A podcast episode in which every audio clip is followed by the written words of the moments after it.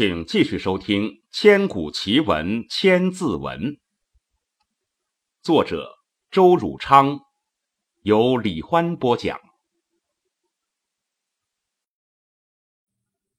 千字文》撰者周兴嗣，把一千个零字组成全篇时，是按汉字的韵脚分成若干个章节，以后每节换韵，就标志着内容主题。也在逐节变换。天地玄黄，宇宙洪荒，日月盈仄，辰宿列张。寒来暑往，秋收冬藏，闰余成岁，绿照调阳。云腾致雨，露结为霜。金生丽水，玉出昆冈。剑号巨阙，珠称夜光。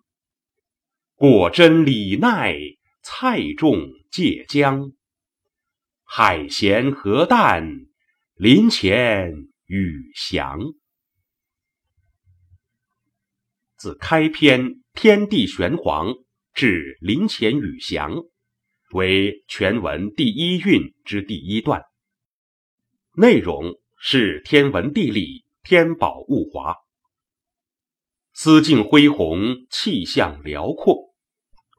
即此一段，已见绝大手笔，宏文巨响，断非小家数，可望其项背。或问开篇第一句曰：“天地玄黄。”而不作天玄地黄者何也？我答：君不见其下一句乃是宇宙洪荒乎？洪荒二字连绵为一成语，不可拆断。汉文字一大特色即讲究对仗，下一句既不可作雨洪骤荒，那上句。当然不能做天玄地黄。先懂得这个道理，然后方可论文。大家都知道，宇指空间，宙指时间。时间无首无尾，空间无边无际。此二者超越人类想象能力与思维度量。故用一“红”字，包括了我所谓的四无：无首、无尾、无边、无际。而“荒”者何也？盖原始天地万物，真真茫茫，难以形容。所谓大自然，绝未经过人类的任何收拾、修理、改造、变异，此之为荒。这容易懂，而“洪荒”二字组连为一个词，用以形容宇宙之无法形容，可谓最佳最善。若想另取一词而代之，则不可得也。及此，便不能不佩服周兴嗣之才之学，超乎常人万万也。何以天地玄黄？一天一地，上玄下黄。地之曰黄，是中华文化中五行理论的表现。五行金木水火土，分为五色：金为白，木为青，水为玄，火为红，土为黄。中华之领域广阔。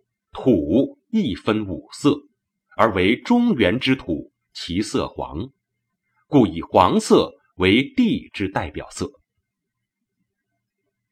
玄本意是黑色，然而天玄一语又绝不可翻译为天黑。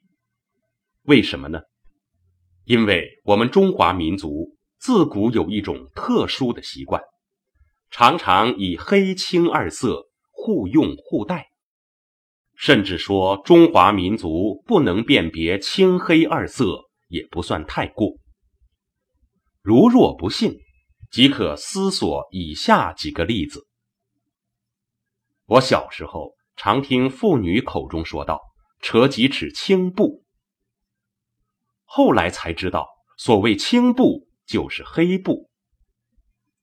又如词曲当中经常见到“布袜青鞋”，所谓青鞋者，又其实是黑布鞋。若再求鼓励，即有形容妇女的装饰，叫做“粉白带绿”。粉白不需多讲，而带绿岂不正是青黑二色互换通用的最好例证吗？所以，我们今天理解“天玄”一词的实际意义，就是青天、碧空、苍明、苍天，十分清楚。古汉语中的青、碧、苍，都是指天空之色。也就是玄色，玄色就是青的变色。在古代之人看来，宇宙天地之中最关重要的景象就是日月星，这三者合称为三辰。所以，在广义上讲，日月虽各有专名。其实已经属于辰的范围。仄，简而言之，太阳行天，至正至中，谓之午。然而时光并不停止，才到正午，其实已经开始偏西了，故谓之仄。月则有盈有亏，有圆有缺。陈秀列张者，是说满天星斗如同排列布置、张贴悬挂一般，故云列张。这都不难领悟。然而，我们得注意一点：臣之与仄虽为并列，而意义则有分别。臣的本意专指时光流转，而仄则专注于位置及空间。